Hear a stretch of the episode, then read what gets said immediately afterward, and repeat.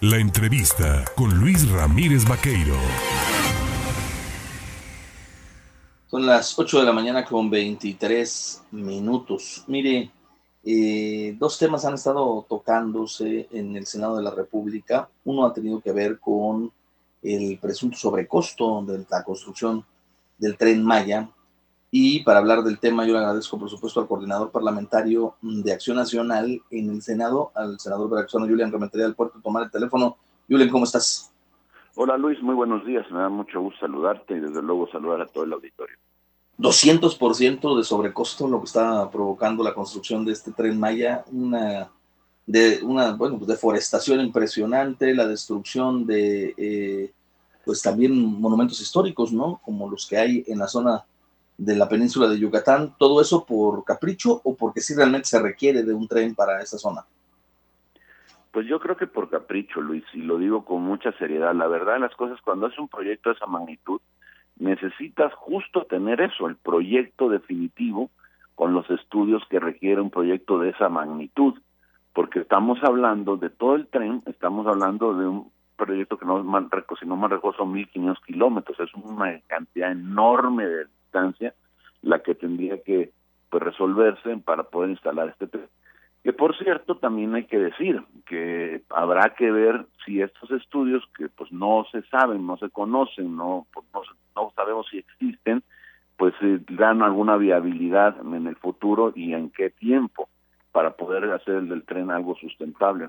Francamente me parece que no se lograría hacerlo sustentable. Entonces, cuando tenemos un proyecto que no se hace de manera profesional, que no se estudian las cosas con seriedad, que no hay un proyecto de manifiesto ambiental, que no hay, digamos, un trazo por donde deba pasar sin afectaciones a zonas arqueológicas, a zonas protegidas, bueno, y empieza a haber cambios como los ha habido, porque los trazos y todo en el tramo 5, en, en otros que también han tenido que corregir, en fin, pues lo que estamos es ante pues una idea que se traza, haz de cuenta, en un dibujo, en un mapa, dice yo quiero que pase por aquí, conecte esta ciudad con esta ciudad, pero no se hace con seriedad todo el proyecto y entonces pues lo que tenemos y lo sabemos todos, pues es un proyecto a medias, hecho en las rodillas y eso genera una gran cantidad de sobrecostos. Todos sabemos que al final de cuentas si lo que se hace es pues el desarrollo de una obra sin tener resuelto el cómo, por dónde, los permisos,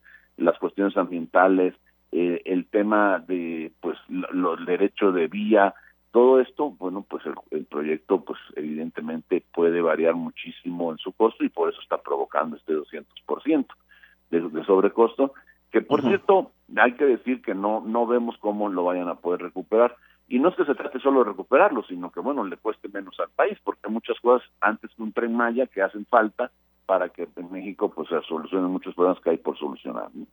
Eh, el uso de la transparencia, eh, habla mucho la cuarta transformación de acabar con eh, prácticas pues que venían empleándose y habla mucho de la corrupción, pero la opacidad y la transparencia son una cuestión que no se aclaran en este en este gobierno y el uso de artilugios eh, jurídicos como esto de decir que son obras que serán inscritas por la Ley de Seguridad Nacional, pues este impide que se sepa cuánto cuestan las cosas.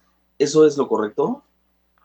No, bueno, por supuesto que no, porque lo que estamos hablando que en un país de leyes como el que México aspira a ser, pues necesita haber pues una garantía para el ciudadano de que si alguien está atropellando su derecho, ese alguien quien sea, el gobierno, pues pueda acudir a un tribunal y el tribunal le responda y ponga las cosas en su lugar en términos de lo que la ley y la justicia marca.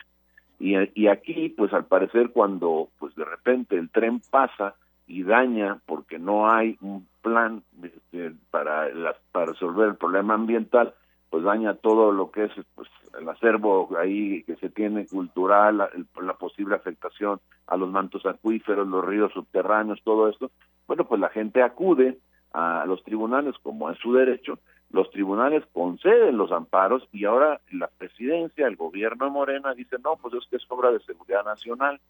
Y entonces, pero no solamente queda ahí, Luis, acaban de ingresar una iniciativa en la Cámara de Diputados, un diputado federal de Morena, para proponer que se unas modificaciones para que ya las obras de seguridad nacional no puedan ser detenidas ni con un amparo. Entonces, para que cuando el presidente diga es una obra de seguridad nacional, no haya poder humano que detenga una obra, no hay, va a haber ley, no va a haber, por supuesto, la ley de amparo que la, lo pueda detener. Y esto, ante lo que estamos, es ante la, pues digamos que el portal en donde ingresaríamos a una, una zona en donde pues lo que el presidente quiera hacer como obra lo puede hacer, no importa a quién afecte.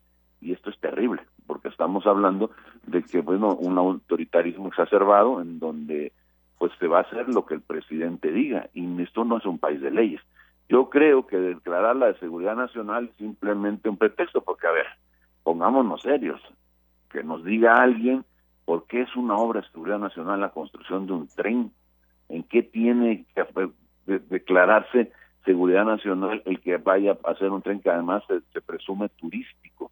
La verdad de las cosas es que simplemente es un pretexto para poder llevar a cabo un proyecto que como ya dijimos es un capricho del presidente, porque así se lo imaginó, así le gustó, son de sus obras insignia, aunque no les no lo requiera México, aunque gaste mucho más dinero, 200% dijimos de lo que originalmente se dijo, porque no había plan, porque no había presupuesto, pues ahora resulta que tenemos pues un, una obra que está en curso, que está detenida por las leyes y que se presidente, ah no, como la deteniste, detuviste, entonces lo que vamos a hacer es llevarla a cabo por la, la, figura de seguridad nacional.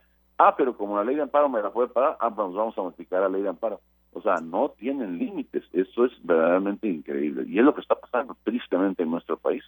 A ver, el INEGI arrojó hace unos días unas cifras interesantes sobre el tema de la encuesta nacional de ocupación y empleo. Veracruz eh, no sale muy bien librado en relación a los meses marzo-junio. Eh, ha descendido en 0.8% y hablabas, porque el presidente también ya citó esa frase, de la pobreza, que vamos a pasar, ¿no? De la austeridad republicana a la pobreza franciscana. ¿Cómo se encuentra Veracruz en estos momentos, en este, en este periodo, en esta etapa? ¿Estamos en vil pobreza franciscana?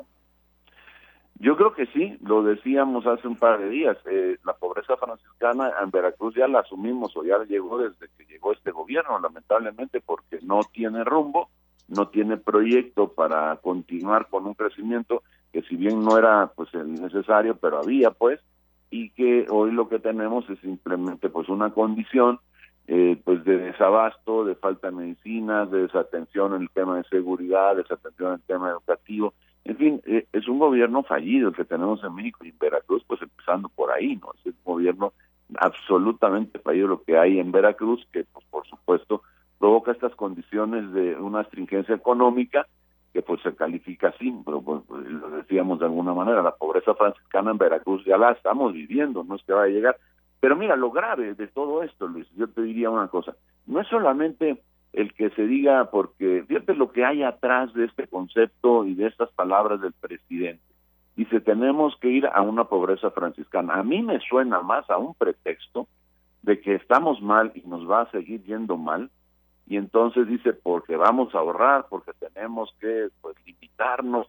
Eso está bien, la austeridad es buena, pero no puede ser que aspire el gobierno a que tenemos que ir mal. Más bien yo lo traduzco es que como no hay plan económico, como no hay resultados en la conducción de la política económica en este país, entonces no hay solución en el corto, en el mediano plazo. Y entonces lo que nos anuncia es, como he fracasado, entonces voy a pasar a la pobreza franciscana para que la gente cuando sienta que la cosa se aprieta más, entonces diga, no, es que el presidente dijo que íbamos a estar en la pobreza franciscana, a esto ha de ser de lo que habló, pero se lo debemos agradecer porque resulta que él dijo que debía que apretarnos el cinturón aún más. Esto es increíble, porque lo que un gobierno tiene que buscar es tratar de buscar que hacer que las cosas mejoren, no decir, oye, nos va a ir mal y vete acostumbrando porque es que voy a ahorrar. No, no, no se está viendo mal porque vaya a ahorrar, nos está viendo mal porque no hacen bien las cosas en el gobierno federal y mucho menos en el gobierno local. Por último, en un sí y un no, nada más porque el tiempo también me come. Eh, en Veracruz tú eres un fuerte aspirante a la gubernatura, digo, no son todavía los tiempos, pero tú en Acción Nacional eres uno de los principales activos políticos, tú estarías posiblemente, no lo sabemos, aquí no lo podrías decir, si disputarías la candidatura a la gubernatura en el 2024, pero se está adecuando en el Congreso del Estado una ley para que una zacatecana pueda ser gobernadora de Veracruz. ¿Qué opinas de eso? En Veracruz no necesitamos traer gente de otro estado para que gobierne Veracruz. Me parece que modificar la Constitución General de la República, ni más ni menos, con dedicatorias personalísimas, es un abuso de quien sea, en este caso de Morena. Bien, pues te agradezco, Julen. Un fuerte abrazo. Muchas gracias, Luis. Un saludo a ti, por supuesto, y a todo el auditorio. Muy buenos días. Es, es el senador Julen Rementería del Puerto Coordinador de Acción Nacional.